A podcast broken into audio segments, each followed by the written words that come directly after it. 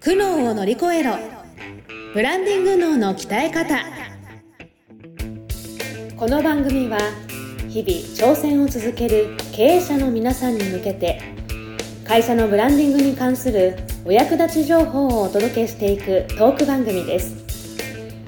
これまで200社以上の相談支援をしてきたコーポレートブランディングの専門家宮前みゆきが分かっているようで分からない。ブランディングのポイントについて分かりやすく解説していきます。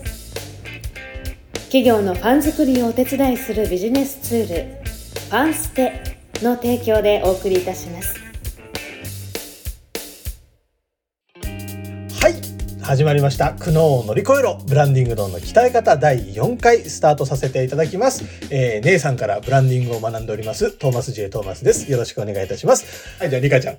SNS 集客コンサルタントのえっ、ー、とリカちゃんこと松岡リカです。よろしくお願いします。はい、よろしくお願いします。リカちゃんも教えてもらう側の人間ですね。うん、そして教えてくれるのが、えー、ブランディング姉さんこと宮前みゆき姉さんです。よろしくお願いします。はい、コーポレートブランディングをしております。宮前と申します。よろしくお願いします。はい、まだちょっと固めですね。硬いですね。ありがとうございます。4回目 ,4 回目にしてね。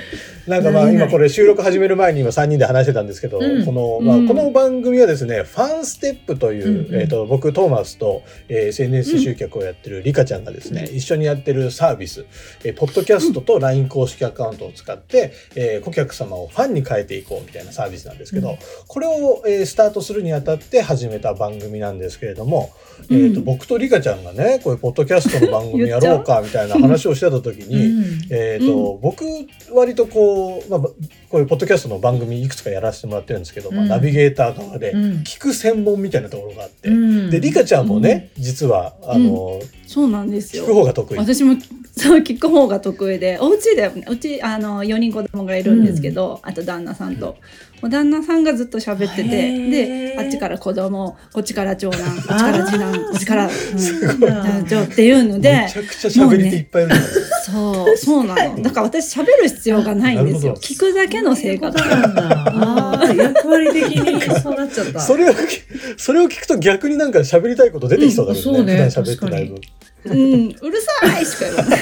ちょちょっと待ってとか、うんうんうんうんって言って、はいはい、今聞いてなかったでしょとか言われるけど、えー、賑やか。なんかね、賑やかすね、まあ、そんなファンステップチームのトーマスとリカちゃんがですね、二、うん、人ではちょっと番組やっていくのに聞く聞くになっちゃうよねってことで、えー、でここで出てきたのがこのブランディング姉さんなんですよ。はいはいはい、もうコンテンツしかない。うん何を聞いても帰ってくるみたいな方なのでぜひ一緒に番組やりましょうということでね、オファーさせてもらって。快く引き受けていただいているような形なんですけど、本当にありがとうございます。どっからそんなブランディングのネタをいっぱい集めてくるんですか？いやいやでも私からしたらお二人の方がねネタのてんこ盛りなんですけどね。え本当ですか？不思議すぎると思って。姉さんはねあのがすごいよね。ああでもそれはそうかもしれない。ブランディングにかける熱がね暑苦しいんで。また出た暑苦しい。当ですよね。その熱熱さ熱苦しさが姉さんのいいところで。いやいいところだといいけど。うん、なんかその暑苦しさもっとこの番組でも出してほしいところなんですけどね。ねこれからね。これからバンバン。まだちょっとままだちょっと出てないね。うん、やばいね。ね。まあ、皆さんからのお悩みとか来たらね「なんだと?」とか言い始めるかもしれないですよ。そうそうそうそうそうですよ。関西弁炸裂、うん、関西弁が出てきたら本物ですからね。そうね。姉さんは。うん、そうね。そう。うんうんうん。うん、それはあるね。せやねんとか言い始めたらね。そうそうそうそう。せやねんって言いますってない。どやねん。だいぶ笑われるよね。東京でセミナーしてせやねんって言った時だいぶ笑われたもん。テレビでしか聞かないですもん、せやねん。本当にそう。本当に言うんだ。本当に言うんすねって言ってたもん。なるなるなる、それはなりますよ。えそんな風にね、あのあと何回かしたらきっと姉さんもなっていくと思いますので、ぜひ毎週ぜひ皆様楽しみに聞いていただければと思います。ね、そうですそうです。そんなわけで今日はですね、えーとまあ、ブランディングのテーマとして、うん、えー、ペルソナ出ました。ですね。ペルソナってまあよく聞くけどペルソナって何なのって今更ちょっと聞けない部分もあるじゃないですか。そうですよ、ね、仕事してると、うん、聞けないね、うん、なんとなくなんとなくはわかるけど確かに。なんかえ本当にえ何それ？本当に個人の一人を作んなきゃいけないの？とか、なんかなんかそんなこと言われてもええ何？趣味とか必要とか、そのペルソナにね。いろいろ考えるところもあるので、ね、あとペルソナとターゲットっていうのとのこの違いだったりとかちょっとその辺教えてもらいたいなと思うんですけど。そう、はい、これ本当にあるあるのご質問で、ペルソナとターゲットって何が違うのっていう話から始まるんですよね、大体ね。でこうざっくりあの何が違うかっていうことをねご説明するとまあターゲットって年齢とか性別とか職業とかね。そうそういうものによって絞った顧客層のことだよね。この範囲狙おうかなみたいなざっくり決めた層のことだよね。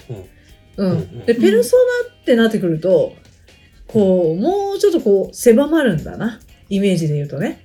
で、こう、自分たちのあの商品とか、まあ、それを買ってくれる、まあ、典型的なターゲットっているじゃない。でその顧客層のうち、ターゲット層で絞ってるその顧客層のうち、うちの商品とかサービスを利用してくれて、めちゃくちゃあなたみたいな人待ってましたっていう最もじ、うん、自分たちからすればですよ。最も重要でこう象徴的な金色に輝くお客さんみたいな、うん、そういう人物モデル一人がペルソナって感じ。一、人。一人なんだ。一人通常はね通常はペルソナって言ったら一人の人間ですよね。なんかそれこそ、どこどこ市に住んでる誰々さん、29歳みたいな。そういう、そういうもうプロフィール、そう、プロフィールとかまで作ってやっていくんですよ。で、そのまあ、ペルソナとターゲットの違いをご説明すると、次に出てくる多分質問は、なんか、え、そんな一人の人間みたいに絞り込みすぎると、他のお客さんを落としちゃう、振り、振り落としちゃうっていうか、逃しちゃうからなんかペルソナ作る意味が分かりませんみたいな、っていうご質問が結構多いかも。うん、思いません？なんか。だそこまで細かく考える意味が分かる。ああそう。そうだね。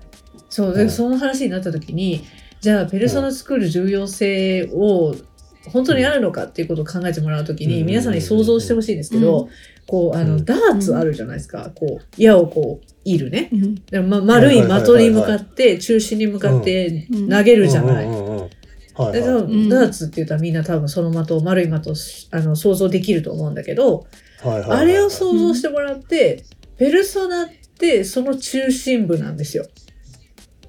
おなるほど。赤いと赤いとこ、で多分ダーツのゲームするとき全員の人が多分真ん中とか、うん、あそこ狙って打とうっていうなんか狙う場所決めて、得点のところ、ね、そう打ってると思うんですよ。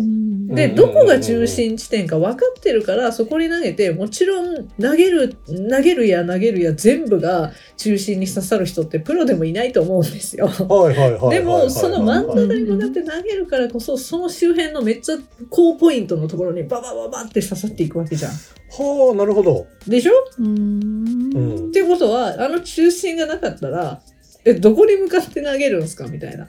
で狙いどころはどこなんですかっていう話になってくるわけですよ。なるほどなるほど、うん、そうそうそうだからそのあの的丸いの全体がターゲットだとしたらペルソナはその中心みたいな。はあ。そうそうそう。だからなんか、信長だと中心に向かって投げても、うん、的にすら当たんないことがあるぐらいだから。あ大変ですね。それぐらい 大変ですね。広い的だとより外れる可能性もあるから、そうよ。ギュッと絞った方がいい、ね、そうそうそう。極端に言ったらターゲットもあんまり決めれてないね、方とか、うん、いやあんま考えたことなかったですとかいう方ね、うん、あの無邪気におっしゃいますけど、うん、あの的がない状態でダーツの矢だけ持ってるみたいな。なるほど。で、集客したいですとか言ってもですね、一体誰に向けて投げるんですか？全然関係ないところ投げて投げて前向いて投げる。何にも刺さらないそう。もうなんなら一緒にプレイしてる友達に向かって投げるかもしれない。なるほど。怒られる 怒られる。危険危険っていうことになるんで。ああ、すげえわかりやすい例え。そう。なんかそれを考えると、やっぱり高ポイントを狙うためには中心地点あった方がいいので、最も金色に輝くお客様、あなたみたいな人待ってましたっていう人物像はこれですっていうのを会社全員でみんなで、あこういう人だよねっていうのを認識した上でそこに向かってみんな営業しよう集客しよう PR しようっていう頑張るからそこに近しい人がバーって寄ってきてでもちろんズレがなくなるじゃないですか。自分たちが呼びたい人とお客さんが来てくれてああこんな商品待ってて待ってたみたいなことになるのでそうするとリピートにつながりやすくなるよね。なるほどね、うん、なるほど。めちゃくちゃわかりやすかそうなのそうなの。ねそうするとあれだよね。もうペルソナは一応作った方がいいんだなっていう、うん、今、うん、納得はしてもらえるかな、うん、これであのペルソナを、まあ、作ろうってなった時に、うんうん、まあ、これまでも僕もなんかいろんなところでペルソナを作ろうワークショップみたいなことで考えたことはあるんだけど、本当に？その時にいつも悩むのが、なんかこんな、なんか俺のただのイメージでペルソナを決めちゃっていいのか。実際の利用者と違うかもしれないみたいな不安があるんだけれどその辺ってどう考えたらはいはいはいはい。もうすでにビジネスしてらっしゃる場合はあれですよね。すでにお客さんも集まってるから、うん、なんかその、まあ今来てる人がそもそもねトーマスが来てほしい人が来てるのかどうかっていうのを聞きたいとこだよね。実はずれてる可能性もあるかもしれないし、まあ全然両思いだったら両思いですごくいいいいことではあるし、なんかあれだよねあのこういう風な人に来てほしいと思ってやってたけど来てくれてる人はなんか全然自分が意図してるのと違うポイントを評価してくれてるっていうこともあるわけよ。あああるかも。トーマスの商品のここがいいって。俺の売りはここですってトーマスが言ってることとさ、トーマスのそのサービスこれが良かったんだよってなんか噂してるのをこう聞き耳立てたりさ、なんかアンケートとか取って聞いてみてほしいんですけど、そうするとなんか、え、そこですか？みたいな。そういう、え、そこがいいんだ？みたいな。思わぬ場所でなんか喜んでくれてたりとかはやっぱするんで、そこのズレもやっぱなくしていきたいんですよ。そうですね。で、今来てくれてる人は来てくれてる人で、ちゃんとこう、あありがとうございますって言って、引き続きサービス提供してもらったらいいんだけど、より自分が望んでいるお客さんの層を割合増やしていくためにペルソナを設定して、そう。そうするとその相手が何を求めてるかっていう自分が望んでるお客さんが何を求めてるかっていうのがペルソナのその人物像を決めることだからそうすると顧客目線のサービス設計ってできるじゃない。でどういうどのようなそういう人物に対してどういうサービスを届けるのかっていうことが、まあ、商品設計とかサービスを企画するっていう段階から運営して営業して集客してっていう、まあ、いろんな、ね、ステップってあるじゃないですか。でその関係者の間で共通の人物像を思い描くことができるからその議論とか意思決定がしやすくなるんですよ。うんなるほど。うん、そうそうそう。面白い。ということは、うん、ということは既存のお客さんを、うん、例えば一人ペルソナとして設定するのもまあそれはそれでありだけど、でもその人が自分の本当の求めてるお客さんとちょっとずれてるのであれば、うん、じゃなくて自分の求めてるお客さんをペルソナに設定するっていうのがうん、本来だから自分が一番理想的なお客様像っていうのを最初に設定するんですよ。はあなるほどね。そうそう。それをもとにそこに向けての発信を考えていくとか。そう。そうなんですよ。動き方を考えていくとか、うん、いうことになる、そうそうそう。ああ、なるほど。まあそういう理由でペルソナは考えた方がいいよって言うんだけど、あとはなんかあれじゃない？あの実際にペルソナ作ったことあるんだったら、あの年齢とか性別とかいろいろこう、ま、丸して いったんじゃないかなと思うんですけど、あの、ペルソナインサイトまで考えてほしいかな。ペルソナインサイトって、まあインサイトって直訳すると心理みたいな。人の心の心理みたいなことなんですけど、まあそういうなんか年齢とか職業って、まあ言ったらハード情報、スペックみたいな話になるじゃないですか。そうではなく、その人が普段どういう場所でどういう生活してて、なんかこの商品についてる、ついてのこの分野の情報ってテレビから聞いてるのか、友達の口コミから聞いてるのか、普段こう何を見聞きして、何を喋ってる人なのかっていう、そこを決めてほしいんですよ、本当は。へえ。うん。結構細かく決めるんです、ね、細かく決めるんですよ。むしろそのスペックの方はどうでもいいに近いぐらいかもしれない。今の時代は。インサイトが大事。インサイトが大事。心理が大事。そんなんわかんないよ、でも。どうやって考えたらいいの？いや、でもそこがね、やっぱミソで、で、その、ななんか、そのスペックがあんまり意味ないって言ったのは、やっぱり現代が、その、同じ年齢、同じ性別の人であっても、なんか一人一人のもう、価値観が多様化してしまってるから、一人一人違うんですよ、考え方が。だからそういう、いわゆる世代で、こう、くくるターゲット設定っていうのは通用しなくなっちゃってるのね。だからより、より、その一人のペルソナのリアリティのある詳細設定っていうのが必要なんですよ。うん、そうすると商品設計がよりしやすくなるって感じね。うん、うん、なるほど。奥深いよ。難しいな。難しいですか？考え方。なるほど。ペルソナね。だこういうことを、うん、だからプロプロの姉さんみたいな人と一緒に考えていくと、うん、こう導いてくれるわけでしょ？そうそうそうそうそう。うん。いやプロの技ってすごいね。そうだよ。自分で考えても絶対わけわかんないけどし。自分で考えるのはしんどいかもしれないですね。うん。これで合ってんのかずっと不安でしょうがないと思う。そうそうそう。なんか自分が思ったペルソナが、あとなんか違うなんかあなんか違ったなって時もあったりして。そうね。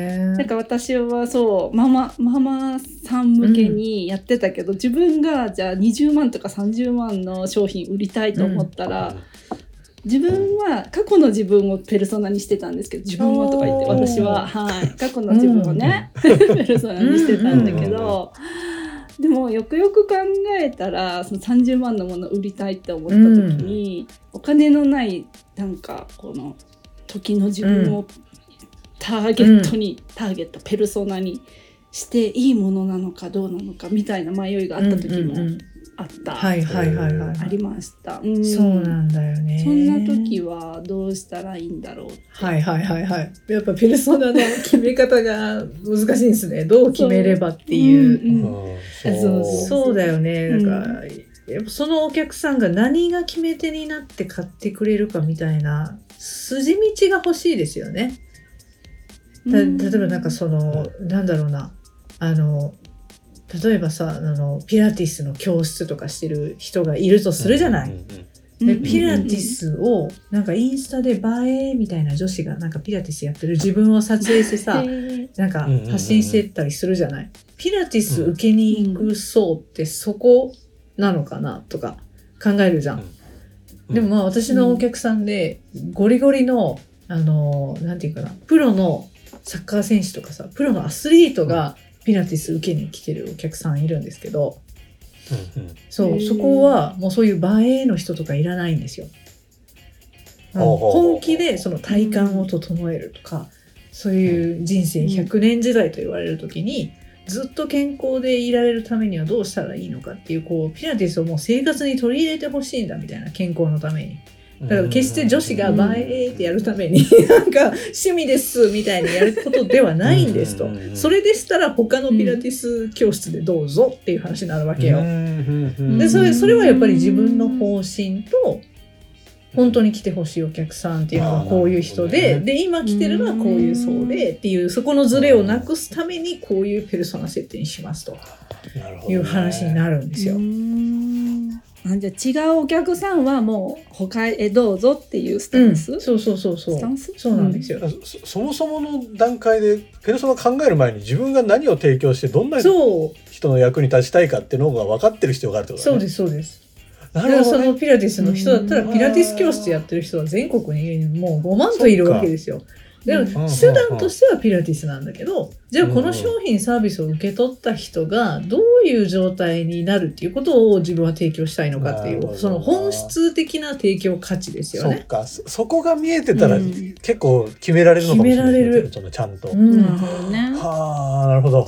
えそこ、そこを 自分でこう掘り下げていくそうそうそう。なんかやりやり方とかあるんですか？その本当に自分の伝えたいこと。そうね。それはやっぱり思いの部分なんであの、うん、ペルソナ作る前に、じゃあそもそもなんでこの授業始めたんですかっていうような話はやっぱり必要だよね。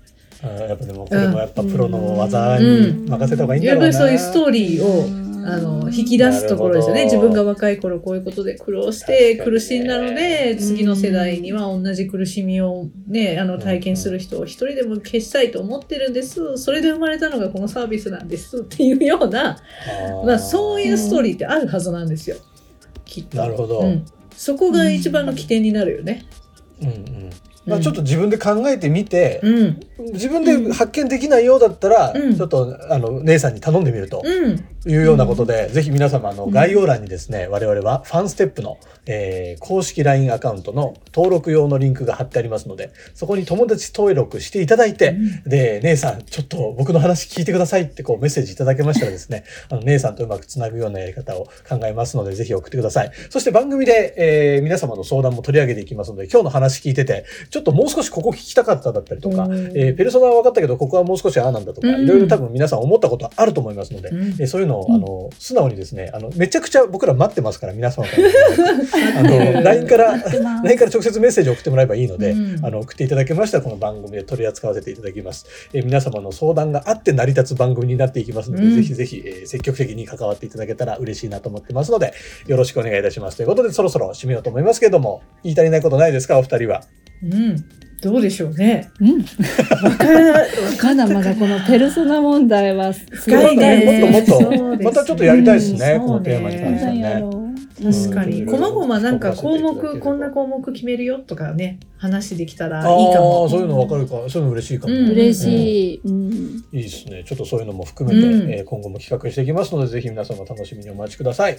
では、えそういうわけでですね、苦悩を乗り越えろ、ブランディング脳の鍛え方第4回でした。ありがとうございました。ありがとうございました。ありがとうございます。